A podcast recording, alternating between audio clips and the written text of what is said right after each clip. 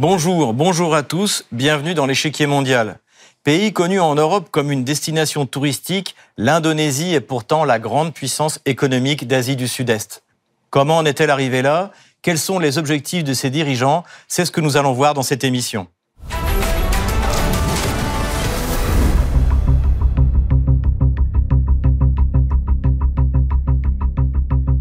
L'année 2022 a vu l'Indonésie prendre la présidence du G20. Pour le public occidental, ce fut l'occasion de constater une nouvelle fois que l'Asie était devenue un pôle de croissance essentiel et que la Chine ou le Japon n'étaient pas les seules puissances économiques de la région.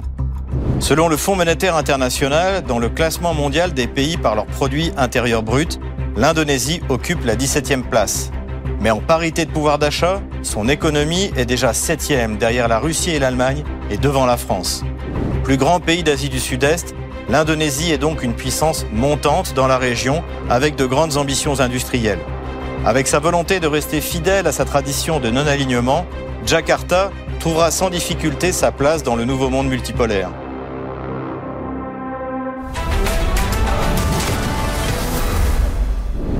En janvier 2022, le gouvernement indonésien a annoncé la construction d'une nouvelle capitale politique pour le pays. Jakarta restera la capitale économique, mais la forêt de Bornéo accueillera la nouvelle métropole administrative. Indonésie Nusantara, future nouvelle capitale. La nouvelle capitale du pays, qui sera construite à Bornéo, à 1500 km de Jakarta, a désormais un nom ce sera Nusantara qui se traduit par archipel et qui a été choisi en début de semaine par le président Joko Widodo. Le Parlement a adopté le projet de loi permettant le déménagement qui devrait commencer en 2024. Car ce chantier devrait coûter pas moins de 33 milliards de dollars. Il s'agit de créer une ville high-tech, loin de la pollution et des encombrements de Jakarta. Comme le Brésil ou le Kazakhstan, l'Indonésie a choisi de séparer sa capitale politique de son centre économique pour développer son territoire. Le président Joko Widodo est très ambitieux. Le développement de la nouvelle capitale dans le Kalimantan oriental doit donner l'impulsion à la construction de villes saines, efficaces et productives, conçues pour que les gens soient proches de n'importe quelle destination où ils puissent faire du vélo et marcher partout parce qu'il y aura zéro émission. Cette capitale n'accueillera pas seulement les bureaux des services de l'État, nous voulons construire une nouvelle métropole intelligente qui soit un aimant pour les talents mondiaux et un centre d'innovation. Ce projet ambitieux qui vise aussi à rééquilibrer la répartition des 276 millions d'Indonésiens sur le territoire est symbolique de l'ascension économique du pays. Du point de vue géographique, l'Indonésie se trouve à un endroit clé des routes de commerce internationales, occupant la rive sud du détroit de Malacca. Ce détroit a pris toute son importance avec le développement économique de l'Asie et de la Chine en particulier. L'Indonésie bénéficie de ressources naturelles et agricoles importantes, comme l'huile de palme, le bois, les meubles et le caoutchouc. C'est l'occasion de conflits avec l'Union européenne qui veut interdire la vente sur son territoire des produits issus de la déforestation. Café bœuf soja. L'Europe interdit la vente de produits issus de la déforestation. Alors que l'Europe est le deuxième importateur de déforestation au monde, juste derrière la Chine, elle bannira bientôt les produits tels que le soja, l'huile de palme, le cacao, le bois, le café ou encore le bœuf, le caoutchouc et certains produits dérivés comme le cuir, le chocolat ou les meubles, s'ils ne peuvent pas faire la preuve qu'ils ne sont pas issus de la déforestation. L'Indonésie est également le premier exportateur de charbon et de nickel au monde. Mais dans ce dernier domaine aussi, elle est en conflit avec Bruxelles car Jakarta veut désormais exporter du minerai transformé. Cette volonté d'industrialisation touche toutes les sphères de l'économie. L'Indonésie encourage la transformation dans l'agriculture et la pêche.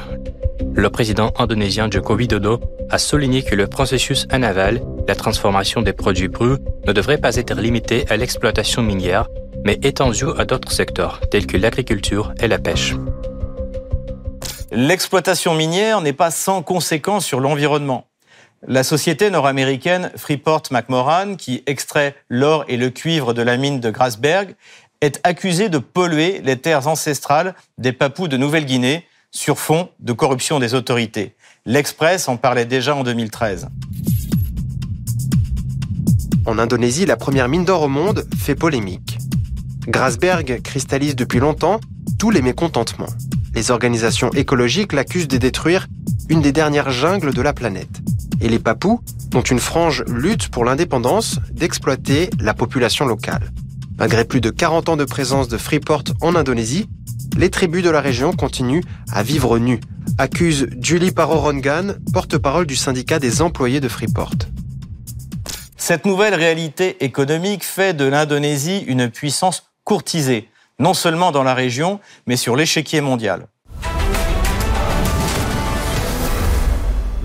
En 2022, l'Indonésie a présidé le G20. Le président, Joko Widodo, en a profité pour proposer sa médiation dans le conflit en Ukraine.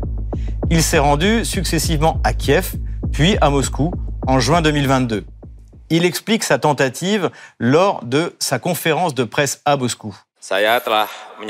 Comme je l'ai dit à Kiev, bien que la situation actuelle soit encore très complexe, je persiste à dire qu'il est important de promouvoir un règlement pacifique ainsi qu'un dialogue ouvert.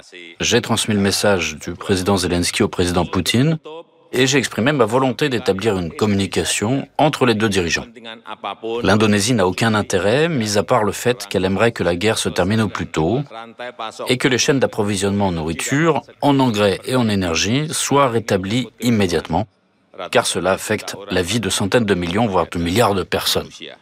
Malgré les pressions occidentales, Jakarta a maintenu son invitation de la Russie pour participer à la réunion du G20 à Bali à la mi-novembre. G20. L'invitation de Poutine irrite les États-Unis. L'Indonésie, qui préside le G20 cette année, a subi de fortes pressions des Occidentaux, les États-Unis en tête, pour exclure la Russie depuis le début de l'invasion de l'Ukraine.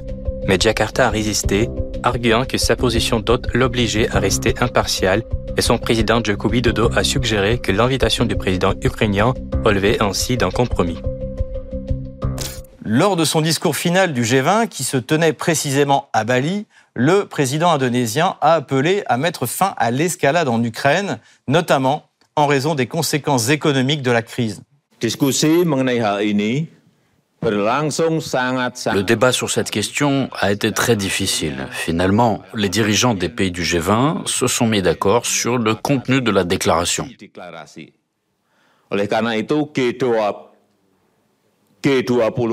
Nous avons donc discuté des effets de la guerre sur l'économie mondiale.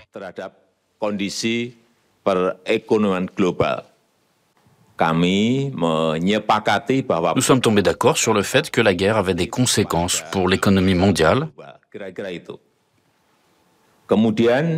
parce que la relance de l'économie est impossible sans la paix. Ainsi,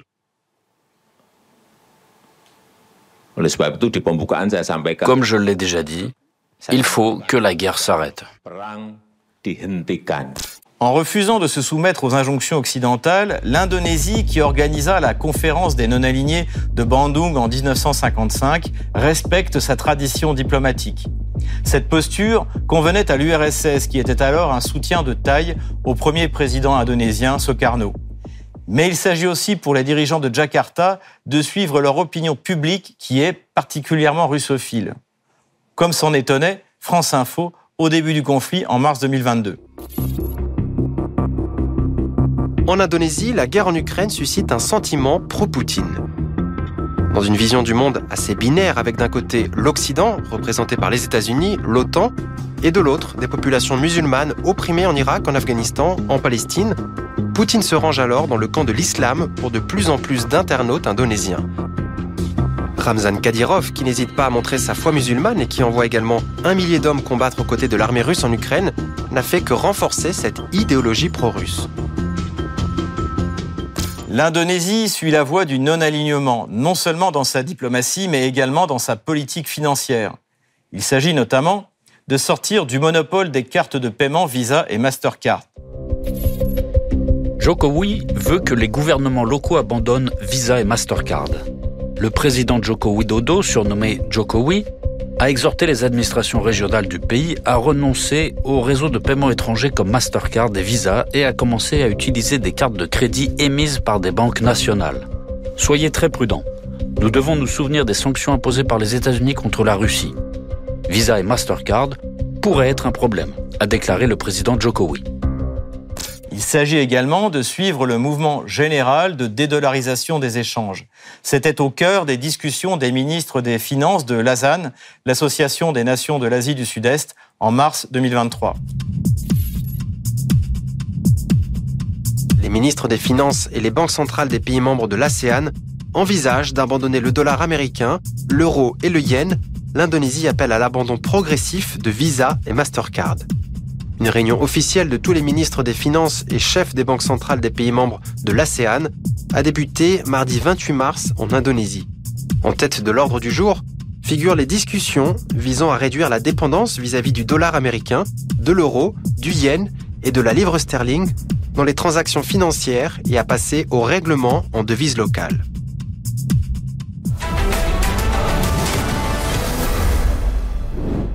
Pour parler de cette nouvelle donne géoéconomique, je reçois Philippe Ragy, chercheur au CF2R et expert sur l'Asie du Sud-Est.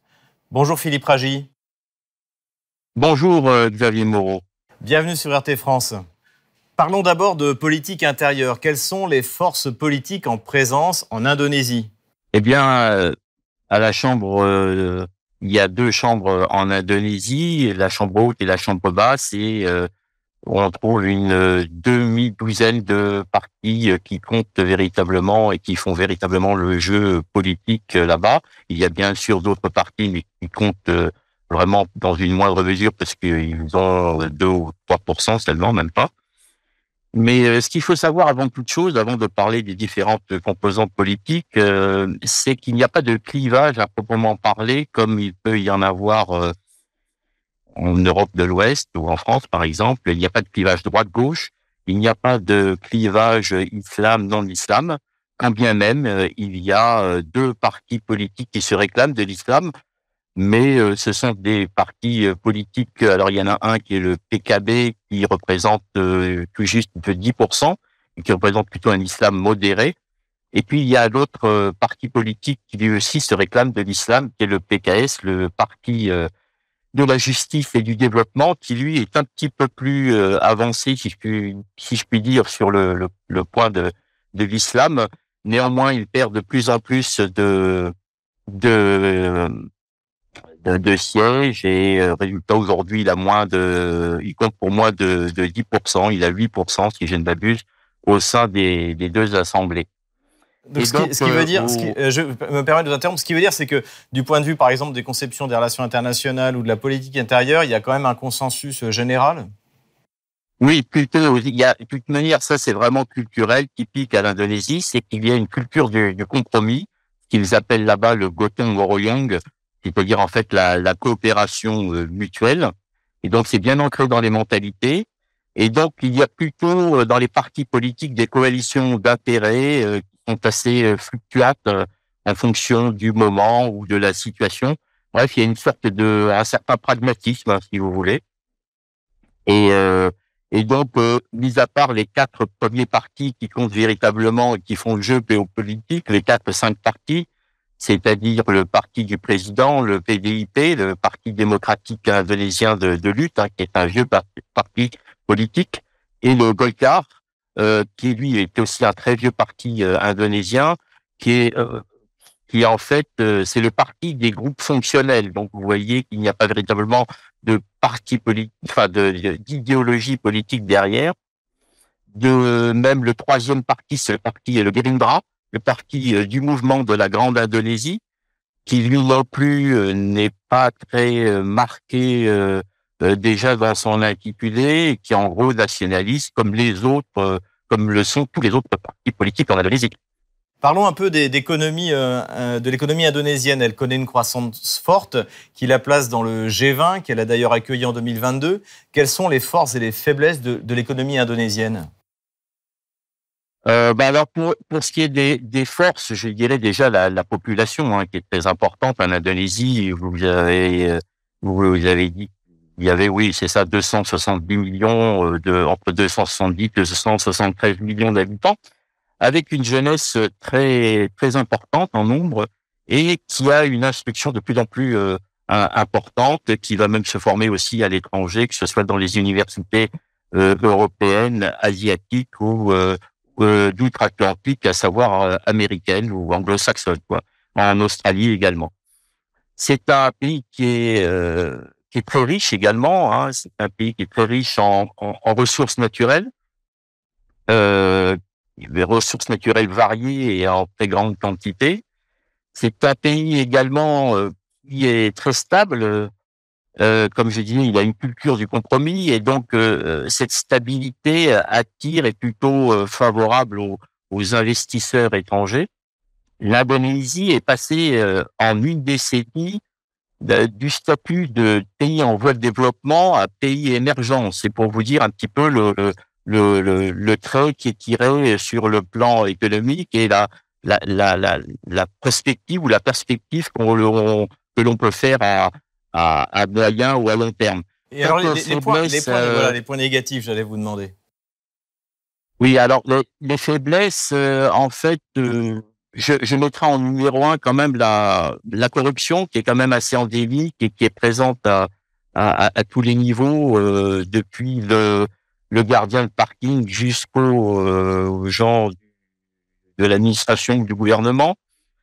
Euh, donc c'est assez gênant. Euh, vous avez aussi des pesanteurs euh, nombreuses, administratives, bureaucratiques, euh, juridiques. Hein. et puis vous avez aussi des infrastructures qui sont encore à développer, bien qu'elles se développent actuellement, mais elles ne sont pas encore véritablement développées comme il euh, se faudrait. Tout ça pour faciliter bon, bah, la circulation, le commerce et donc le, le, le bien-être euh, économique du pays.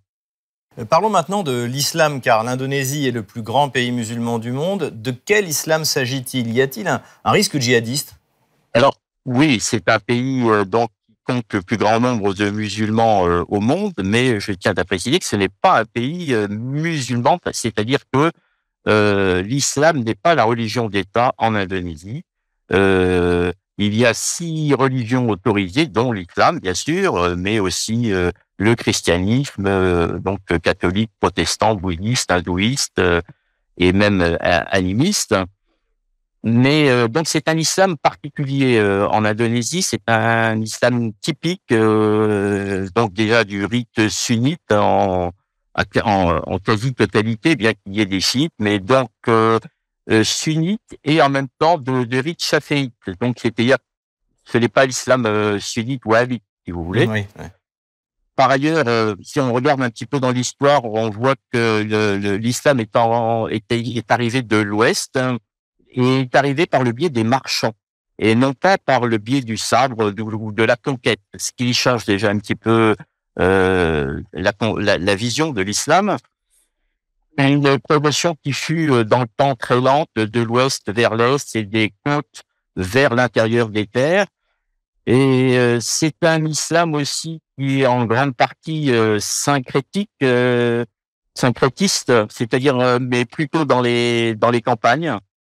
Euh, c'est un mélange d'islam et de rites, euh, de rites ancestraux traditionnels.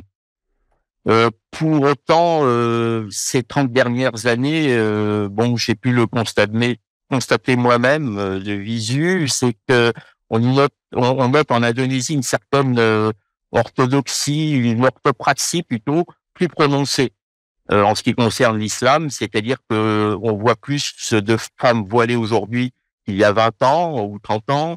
Il y a plus de manifestations euh, publiques euh, lors des fêtes musulmanes. Euh, et euh, voilà. Sinon, bah, vous avez aussi un grand nombre, je vous disais, de, de ce que les Indonésiens appellent eux-mêmes l'islam KTP, c'est-à-dire l'islam de, de, papier, quoi, en fait, parce que le KTP, c'est la carte d'identité, et les Indonésiens doivent marquer leur leur religion sur leur carte d'identité. Et bon, bah, beaucoup mettent euh, islam, euh, mais en fait, ils sont pas véritablement très très pratiquants. Euh. En fait, cette prise de conscience, euh, il y a une prise de conscience par les comment dire, par les autorités suite aux attentats de Bali en 2002. Vous vous rappelez le nombre de morts, de plus de 200, plus de 200 morts. Et donc, ils ont pris conscience de cela et ont formé des structures véritablement ad hoc de manière à lutter contre ces, contre ces mouvements et, pour, ils ont mis une politique de sécurité donc euh, en rapport. Puisqu'on parle de, l'islam, euh, toujours dans ce domaine-là, les médias occidentaux ont noté la grande popularité du chef tchétchène Ramzan Kadyrov. Comment vous l'expliquez?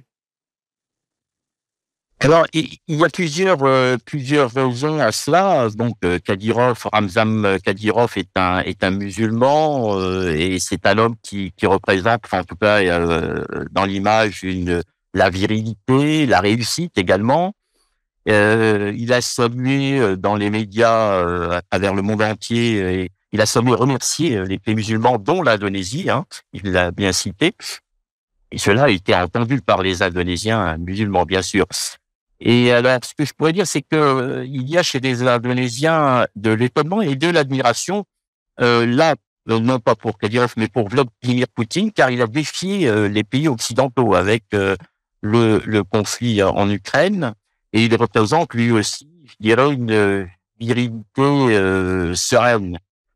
Et, et Ramzan Kadyrov, qui est un, un fervent croyant, un défenseur de la patrie, de la Russie, euh, tout cela fait que euh, ce sont autant de qualités qui sont appréciées en Indonésie. Oui, euh, précisément, parce que vous, venez, de parler de, de, justement de l'opposition de Vladimir Poutine aux pays occidentaux, et l'Indonésie a subi de fortes pressions des pays occidentaux pour ne pas inviter la Russie lors de la réunion du G20. Jakarta a tenu bon, le président Widodo s'est rendu à Kiev et à Moscou, donc l'Indonésie est un pays non aligné, si je comprends bien. Ah oui, tout à fait. Euh, c'est un pays qui est, qui est tout aligné, qui est, qui est loin d'aligné, et, ça depuis depuis toujours, depuis sa création, depuis 45. Euh, il faut pas oublier que euh, euh lors de la que la première conférence des pays non alignés, euh, donc en 55, euh, ben, c'était à Bandung, sur Java, sur l'île de Java. Donc ça a été tenu et organisé par l'Indonésie. Donc l'Indonésie est restée dans ce dans ses principes et la diplomatie indonésienne est toujours restée euh, fidèle depuis lors à ses principes euh, initiaux.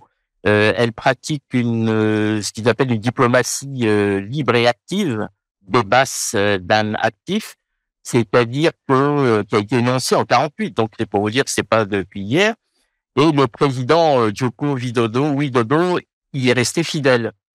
Il a il a relancé d'ailleurs euh, lors de sa campagne présidentielle, qu'il a, ce qu'on appelle en Indonésie le trisakti, c'est-à-dire les trois piliers de l'État, énoncés par Sukarno, c'est-à-dire le premier président indonésien. Les trisakti qui sont trois principes organisateurs, euh, euh, fondateurs, une économie souveraine, une économie indépendante et une forte, une forte identité socio-culturelle. Et qu'il ne faut pas oublier non plus, c'est que l'Indonésie est un pays encore essentiellement traditionnel, traditionnaliste, je dirais. Et au, sein de l'ASEAN, l'Indonésie pratique très bien cette politique libre et active. Elle ne se mêle pas des affaires intérieures des autres pays. Alors précisément, vous parlez, vous parlez des, euh, voilà, euh, vous parlez précisément de, donc de l'ASEAN. Donc l'Indonésie est la plus grande puissance économique d'Asie du Sud-Est. Comment trouve-t-elle sa place au milieu de ses voisins? Quels sont-ils? Sont-ils des concurrents, des partenaires? Qu'est-ce que vous pouvez nous dire à ce sujet? Pour répondre à, votre question, il faut avoir en tête que l'Indonésie, euh, c'est le quatrième euh, État le plus peuplé de la planète quand même, euh, que c'est le premier pays du monde en nombre de, musulmans, et que c'est la seule véritable démocratie en Asie du Sud-Est. Donc ce n'est pas rien. Euh, je dirais oui que, que l'Indonésie, euh, dans beaucoup de pays, euh, est un peu une sorte de géant méconnu, qui gagnerait ou être connu d'ailleurs. Euh, elle est membre fondateur de l'ASEAN hein, en 67, hein. euh, et donc euh, elle a, elle est très dynamique économiquement parlant. elle a eu une croissance économique de 5% l'année dernière et qui est bien partie également pour pour cette année. Et pour vraiment répondre plus euh, précisément à votre question, euh, l'Indonésie a plutôt des partenaires euh, plutôt que que, que, des concurrents et ces partenaires sont avant tout asiatiques. quand on regarde un petit peu les ces partenaires en, en export ou en import, bah, la, la grande majorité sont, sont asiatiques, avec la Chine en tête toujours, aussi bien en export qu'en import, le Japon, Singapour, l'Inde et la Malaisie. Et dans ce, dans ce, ben c'est, ben c'est dans les cinq premiers, vous avez quand même les États-Unis qui sont euh, présents euh, en exportation en, deuxième position et en et en, importation euh, quatrième ou cinquième. Donc vous voyez, euh, c'est vraiment quand même au moins euh, 50% euh, d'asiatiques, de pays asiatiques. Est-ce que vous pourriez creuser un peu sur l'état de la, la, relation sino-indonésienne? Bien, la Chine, c'est le premier euh, commerce commercial hein, de l'Indonésie euh, aujourd'hui. Euh, là, ce qu'on a pu noter récemment, par exemple, c'est la construction du TGV entre Jakarta et Bandung. Donc, euh, c'est quasiment terminé. 90% des travaux de génie civil sont déjà achevés. Et donc, c'est un projet phare qui tenait vraiment à cœur euh, au président euh, actuel, euh, Jokowi. Et c'est vraiment un, projet phare de la coopération sino-indonésienne. Ce sera le mot de la fin. Merci Philippe Ragy. Je vous remercie, Xavier Moreau. Je rappelle que vous êtes chercheur au CF2R et expert sur l'Asie du Sud-Est. Comme d'habitude, on termine notre émission avec vos questions que vous nous posez sur les réseaux sociaux, Telegram ou Odyssée, avec le hashtag échiquier mondial RT France. Une question envoyée par Julia. La France est-elle présente en Indonésie? En février 2022, l'Indonésie a signé pour l'achat de 42 avions Rafale à la France, 30 monoplaces et 12 biplaces. Il serait même question que l'armée de l'air indonésienne acquiert 12 Mirage 2005 en service au Qatar. Il est par ailleurs question de signer un accord de libre-échange entre Bruxelles et Jakarta en 2023. Alex nous a également écrit. Quel est le poids de la corruption dans l'économie de l'Indonésie Elle est loin d'être négligeable et on la retrouve à tous les niveaux. Le jeudi 9 mars 2023, le ministre indonésien de la Planification du Développement National, Suharto Monoarfa, a annoncé six actions de prévention de la corruption pour la période 2023-2024, en mettant l'accent sur les finances de l'État. L'une des solutions proposées, la numérisation des services publics, a donné d'excellents résultats en Russie. Merci beaucoup de nous avoir suivis. Rendez-vous la semaine prochaine pour un nouveau numéro de l'échiquier mondial. À bientôt sur RT France.